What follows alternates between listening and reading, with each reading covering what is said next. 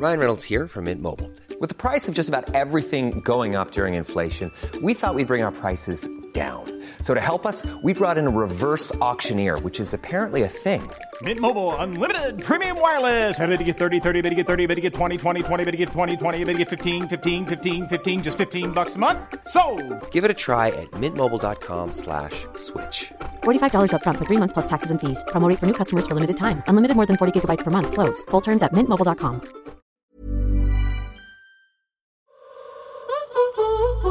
Simone de Beauvoir écrivait On ne naît pas femme, on le devient. Elles sont influentes, puissantes, passionnées ou encore ambitieuses. Leur réussite, elles ne la doivent qu'à elles-mêmes.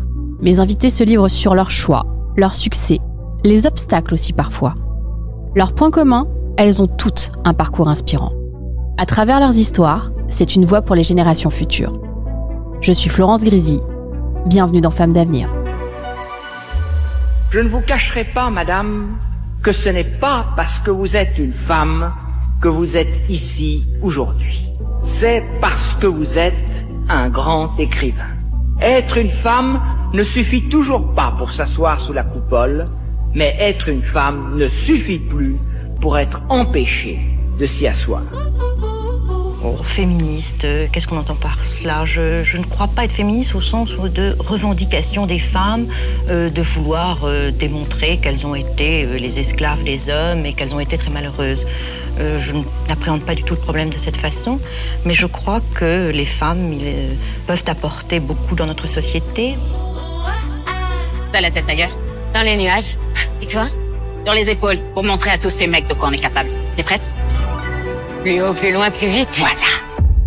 Qu'est-ce qui se cache derrière les murmures d'une phrase comme ⁇ Elle a juste eu de la chance ⁇ Lorsque l'on contemple le succès d'une personne, c'est souvent un voile subtil qui dissimule les heures laborieuses, les défis surmontés et la persévérance inlassable. Le chemin vers la réussite est rarement pavé de facilité. Les heures tardives, les sacrifices personnels et les moments de doute font partie intégrante de cette quête vers l'accomplissement. Le véritable secret qui façonne les destins et transforme les rêves en réalité, ne se cacherait-il pas plutôt derrière la persévérance? Une question auquel mon invité pourra certainement nous donner son avis. Ancienne cavalière professionnelle, Nina Capu a fondé deux startups dans le secteur Horstech.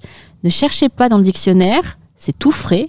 C'est pas moi qui le dis, c'est Nina qui l'écrit. Alliant sa passion pour les chevaux et attrait pour la technologie, elle a créé des ponts entre ces deux univers. Bonjour Nina. Bonjour Florence. Je suis ravie de te recevoir dans Femmes d'avenir. Merci pour l'invitation. On a une passion commune qui est l'équitation. Tu montes à cheval aussi? Alors je monte à cheval. J'ai un cheval. Alors je vais confier un secret euh, ici dans Femmes d'avenir parce qu'on l'a pas, on l'a pas forcément dit. Femmes d'avenir, en fait, on a une société. J'ai une société avec mon Mhm. associé qui est qui est là, qui s'appelle Loïc, qui s'appelle Chiquito Productions. Et cette société, en fait, le nom de cette société, c'est tout simplement le nom de mon cheval qui s'appelle Chiquito. Ah. Et voilà pourquoi Chiquito Productions est né. C'est tout simplement qu'on a un président d'honneur un peu particulier qui est un cheval de 27 ans. Voilà l'histoire de, Chiquito. Donc oui, on a, on a une passion commune qui est, qui est l'équitation. Donc je suis ravie de te recevoir. Et puis on commence toujours cet épisode par une citation que mon invité affectionne.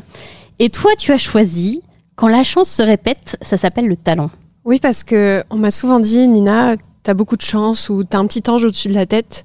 Mais j'y crois pas en fait. C'est euh, plutôt la suite logique de tout ce que j'ai mis en place par le passé. Et euh, je suis au bon endroit, au bon moment. J'ai fait ce qu'il fallait et les choses se présentent à moi. Est-ce que tu as toujours fait en sorte, même petite, que les choses arrivent? Mais j'ai toujours su euh, ce que je voulais. Alors pas forcément à horizon très long terme, mais à horizon court terme, je savais ce que je voulais. Et du coup, je faisais en sorte euh, de me mettre dans des états ou dans des, euh, des cas de figure pour que les choses se présentent à moi. Quelle petite fille tu étais?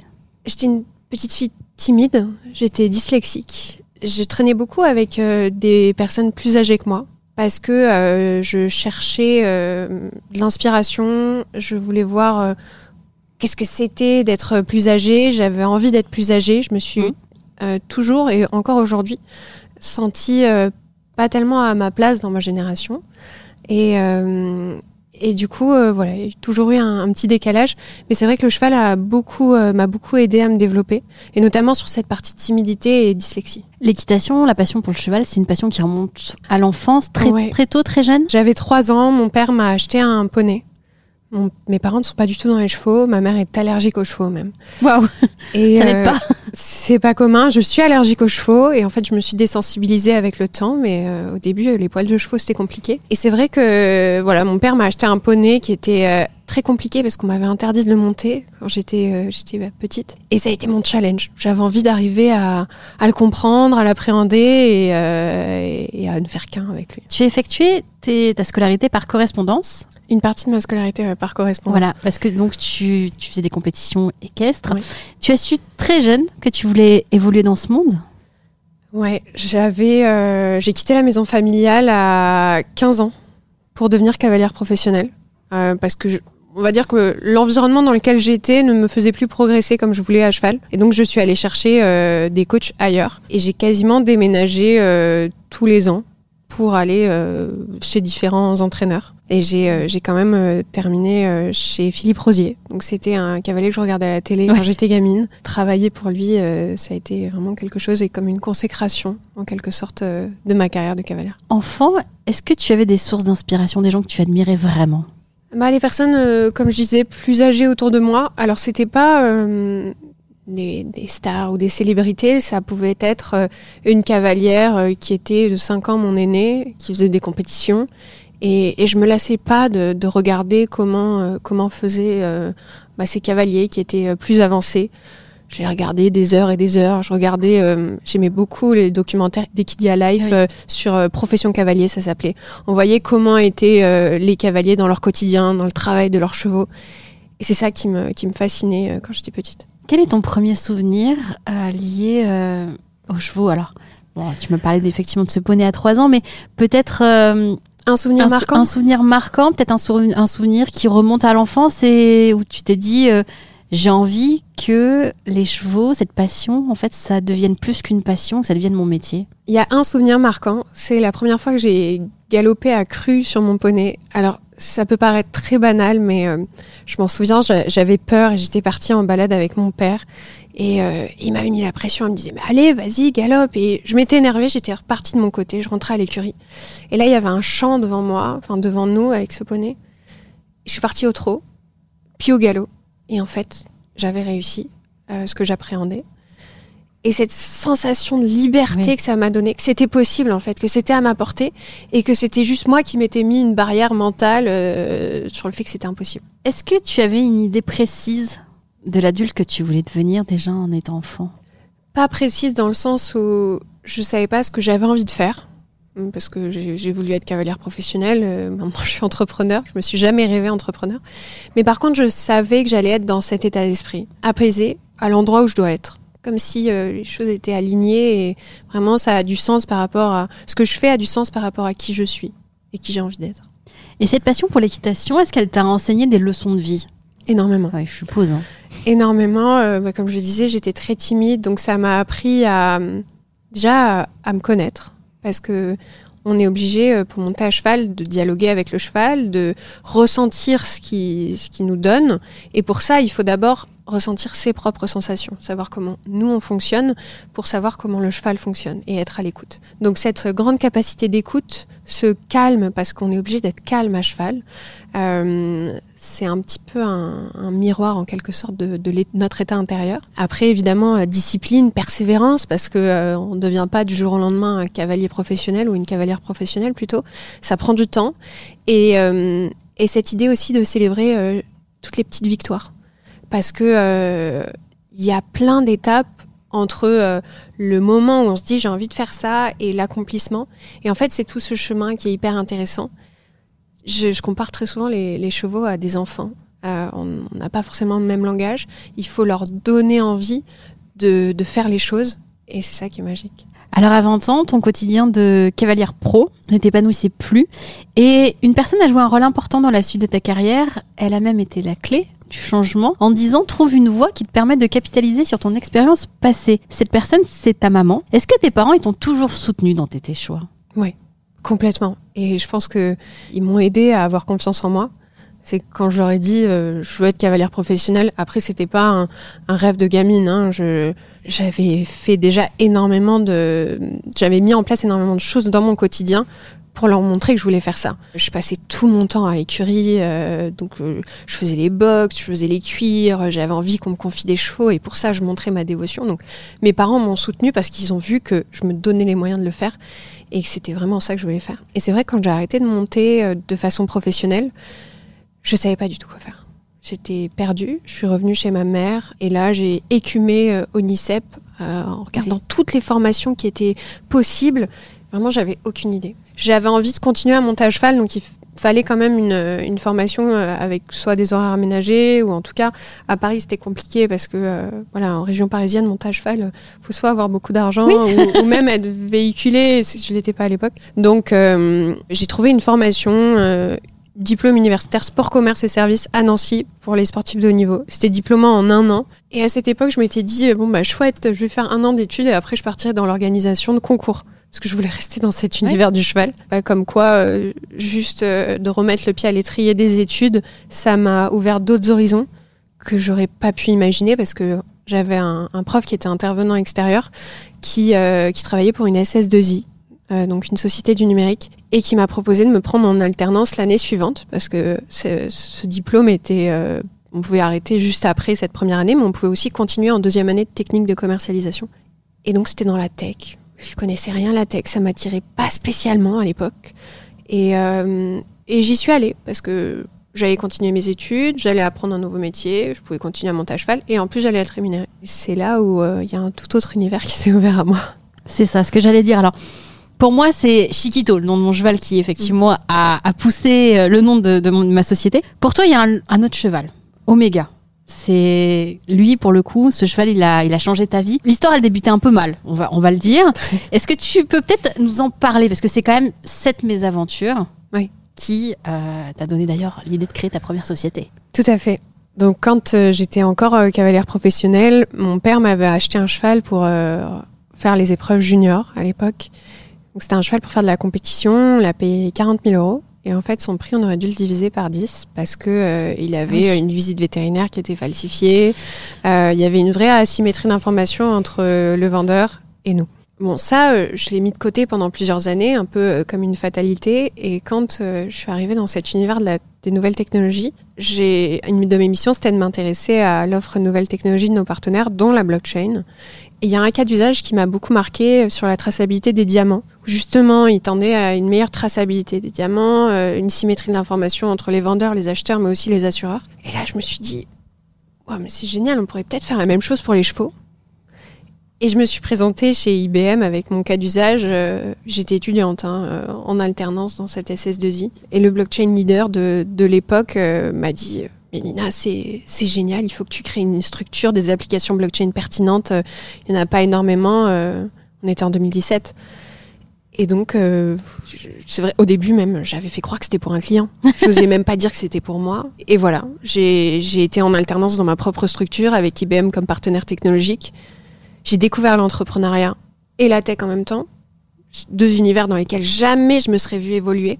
Et en fait, euh, l'entrepreneuriat ressemble beaucoup au sport de haut niveau, à plein d'égards notamment dans cette notion de dépassement, de discipline. Lorsque tu te lances dans cette première start-up, tu as 23 ans. Ton profil, il est loin, clairement, des stéréotypes, hein, puisque bah, pas d'école de commerce, pas de lignée d'entrepreneur dans ta famille, et surtout, surtout, une femme dans deux univers dominés par les hommes. Mais j'ai lu que pour le coup, toi, ta légitimité n'a jamais été, euh, n'a jamais été euh, mise en doute, non par chance, encore une fois, hein, mais par choix. Est-ce que se sentir légitime dès le départ, ça a été une clé? Je pense parce que j'ai jamais douté en fait. Euh, peut-être au moment où j'ai présenté mon cas d'usage à IBM, mais je me sentais quand même légitime pour le défendre, même si c'était pour un client, parce que euh, je connaissais très très bien l'univers du cheval, la tech un peu moins, mais c'était euh, le domaine d'IBM.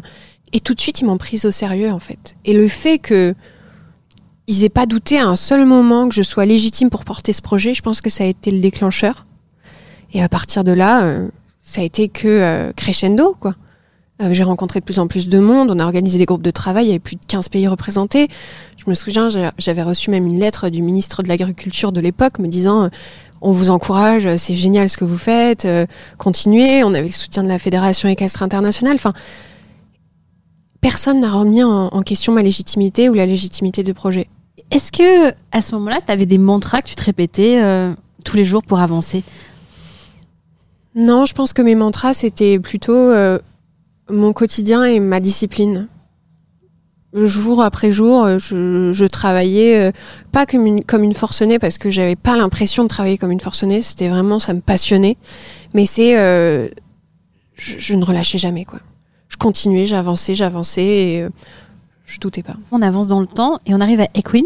Oui. Alors là, c'est l'histoire de trois femmes qui ont associé leur passion pour les chevaux à une expertise technologique, encore une fois, pour permettre à tout le monde, et là vraiment, je viens dire tout le monde, Oui. de vibrer au rythme des courses hippiques sous un angle jamais exploité, encore une fois, jusqu'ici, la démocratisation des émotions ressenties par un propriétaire. Cette idée, elle naît comment? Elle vient d'où? Parce que, encore Alors, une fois, euh, enfin, c'est... Tu te lèves pas un matin en te disant tiens je vais développer tel projet en plus encore plus spécifique qu'il est. Ouais, pas du tout. Et puis euh, quand j'ai arrêté euh, Equinager, ma première boîte, j'avais pas forcément euh, l'envie de réentreprendre. Ouais. Parce que aussi j'entreprends par euh, conviction et pas par opportunisme. Il n'y avait pas de projet où je m'étais dit ok je suis la bonne personne pour le porter. Et donc j'avais repris le chemin du, du salariat. Mais je suis restée dans cet univers blockchain. Je travaillais pour une startup euh, leader dans le luxe et les NFT qui s'appelle Ariani. Et donc euh, c'était l'émergence euh, du Web 3, du métaverse euh, et de plateformes comme Sorar. Je sais pas si tu connais Sorar. Ouais. Et je m'en souviens, c'était la dernière levée de fonds de Sorar en septembre 2021. Et là, il y a énormément de personnes de mon entourage qui m'ont dit Nina, il faut que tu crées le Sorar des chevaux. Alors, euh, le Sorar des chevaux, au début, euh, j'y croyais pas du tout. Aussi parce qu'il n'y a pas d'adhérence Web3 dans la filière euh, hippique. Le côté saut d'obstacle, parce que moi, je viens de l'univers du saut d'obstacle, ça pouvait pas convenir. Par contre, l'univers course, oui, parce que euh, il y a déjà une prise de pari sur les chevaux, donc il y a un vrai modèle économique autour du cheval et des courses. Et par contre, moi, j'avais pas de légitimité forcément dans les courses. C'est pour ça que je me suis associée avec euh, avec Anaïs et, et et on a créé ensemble une nouvelle façon de vibrer au rythme des courses. Vraiment, on essaye de de rendre accessible les émotions qu'on vit quand on va dénicher un cheval qui a du potentiel. On le voit évoluer et on, le on peut le revendre derrière. Ou continuer à vibrer au rythme des courses jusqu'à la consécration comme euh, le prix de l'Arc de Triomphe ou le prix d'Amérique euh, qui se déroule à la fin du mois. Et c'est vraiment ça qu'on essaye de, de créer, c'est une nouvelle porte d'entrée en fait vers les courses.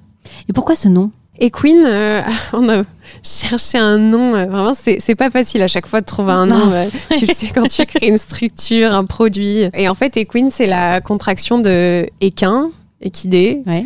euh, équitation aussi, mais surtout équin, et, et win, en fait, gagner. Et il y a Queen. Eh ben oui, c'est ce que Et il y j'étais a en train de- Queen. J'étais en train Et- de me dire, il n'y a pas Queen. Oui, mais, mais ça, on le savait. Enfin, c'est pas qu'on le savait pas. on n'a pas euh, donné ce nom-là à Equine euh, en pensant qu'il y avait le, il y avait Ouais, le qu'il y terme Queen, de- Queen dedans. dedans, ouais. Et en fait, euh, aujourd'hui, on nous appelle les Queens des Queens. C'est pas mal ça. Dans le monde équestre, la rigueur, la discipline et l'authenticité sont des qualités essentielles. Est-ce que elles t'ont également aidé à façonner la compréhension du leadership? Complètement. Alors aussi parce que quand tu montes à cheval, tu es obligé de montrer au cheval que c'est toi qui diriges, mais en douceur, parce que c'est un, un animal qui fait euh, en moyenne 500 kilos. Oui. Et si tu vas par la force, tu n'y arrives pas. Et donc il faut trouver un moyen de donner envie au cheval de faire ce que tu veux. Et en fait, le leadership, c'est ça. C'est euh, trouver un moyen de présenter les choses à tes collaborateurs, aux personnes qui évoluent avec toi, pour qu'on aille tous dans la même direction et que tout le monde ait envie d'aller dans la même direction. Parce que c'est quand on est tous, euh, on, on- on va, enfin, on a tous la même motivation, la force, elle est décuplée. Innover, c'est un grand saut dans le vide. hein. Enfin, on le sait. Quelles sont les difficultés que tu as pu rencontrer et surtout comment tu les as surmontées? Bah, c'est d'être trop en avance à un moment donné sur un marché, sur, euh, sur son temps. Euh, que ce soit avec ma première boîte ou avec Equine, il a fallu que toutes les parties prenantes soient sur la même longueur d'onde. Et ça, ça prend du temps. Donc, euh, je pense que une des, des choses que j'ai apprises, c'est vraiment, euh, on peut pas euh, bousculer les choses et il faut laisser du temps au temps. Quelle a été la, la décision la plus difficile que tu aies eu à prendre dans ton parcours professionnel? D'arrêter ma première boîte. Ça a été vraiment dur. De lâcher prise et de se dire euh, c'est trop tôt, c'est pas le moment, c'est pas le bon modèle. Ça a été vraiment dur. Ouais, parce que du coup, on se bah, recrée plus tard Ouais. une autre société, une autre structure, Je suppose qu'il y a des doutes qui sont arrivés que tu n'avais pas forcément sur ta première structure. Euh, non, pas du tout. Pour le coup, euh, je pense que j'ai fait un vrai travail Ouais. où j'ai processé tout ce qui s'est passé et euh, c'est pas euh, c'est pas du tout la même aventure. Je me suis vraiment façonnée en tant qu'entrepreneuse avec ma première boîte. J'étais très seule. Là, on est on est plusieurs. Aujourd'hui, on est quasiment 18 collaborateurs, donc ça, ça commence à faire du monde. Et en plus, on est dans le B2C. Donc le B2C, c'est comme si on avait une équipe étendue quasiment, parce que les utilisateurs euh, font quasiment partie de l'équipe. Et c'est vrai que ouais, ça n'a pas été évident de- d'arrêter ma première boîte. Est-ce que tu as déjà ressenti le syndrome de l'imposteur? Bah, en quelque sorte, euh, quand j'ai pas osé dire à IBM que c'était euh, mon projet. Ouais, je pense au début, quand j'ai commencé à entreprendre, euh, comme tu dis, j'étais tellement loin de des entrepreneurs que j'avais en tête, euh, voilà, qui sortaient d'école de commerce ou euh, qui étaient dans la tech, qui étaient des développeurs. euh, je me sentais pas légitime tellement. À ton avis, comment on peut encourager les femmes à reconnaître leur propre succès sans succomber aux doutes? Bah, je pense qu'il faut, il faut pas forcément se comparer aux autres parce que chaque parcours est singulier, mais il faut voir euh, ce qu'on arrive à accomplir euh, déjà par rapport, euh, par rapport à soi. Et euh, on le sent quand on a quelque chose et qu'on est, qu'on est doué quand même. Même s'il faut travailler, déjà il y a euh, l'envie parce que même s'il y a de la- de l'adversité, on, y va et on continue euh, à travailler. Et donc le doute fait partie de la vie, il faut l'accepter et justement essayer de voir comment on peut faire pour s'améliorer et, et devenir légitime. Comment est-ce que tu envisages le futur du leadership féminin et son rôle dans la société? Je pense qu'il faut qu'il y ait plus de femmes déjà qui inspirent d'autres femmes et une, euh, une plus grande ouverture. Je trouve qu'on manque de sororité, vraiment. C'est marrant parce que aujourd'hui on a quasiment que des investisseurs euh, hommes chez Equine. Et à chaque fois que j'ai pitché euh, Equine à des femmes, ça l'a pas fait. Pourquoi? Euh, problème de fit, le courant passait moins. C'est marrant, hein, mais C'est marrant de se dire ça, effectivement, parce que tu peux te dire que justement, en pitchant devant des femmes, elles auront peut-être des sensibilités. euh, bah, justement parce que tu es une femme. Et non, et je me suis sentie plus souvent jugée par des femmes que par des hommes. C'est marrant. Quel message tu, tu souhaiterais justement transmettre aux jeunes filles et aux femmes qui nous écoutent aujourd'hui? Qu'elles osent. Vraiment qu'elles se lancent parce qu'on apprend tellement en se lançant. euh, c'est pas dans le vide, hein, c'est pas euh, je veux créer une boîte et demain je crée ma boîte. Non, non, il faut y aller de façon très euh, réfléchie et, et mettre en place ce qu'il faut. Mais il faut oser rêver grand. Et les rêves, si on arrive à les avoir dans la tête, c'est qu'ils sont réalisables d'une certaine manière. Nina, on arrive à la fin de l'épisode et je pose la même question à toutes mes invitées. Si tu pouvais parler à la petite fille que tu étais, qu'est-ce que tu lui dirais? De douter encore moins et, et d'y aller. Merci Nina. Merci Florence. Si ce podcast vous plaît et que vous souhaitez le soutenir, vous pouvez vous abonner sur n'importe quelle plateforme et laisser 5 étoiles et un commentaire. Et vous, si vous pouviez parler à la petite fille que vous étiez, que lui diriez-vous?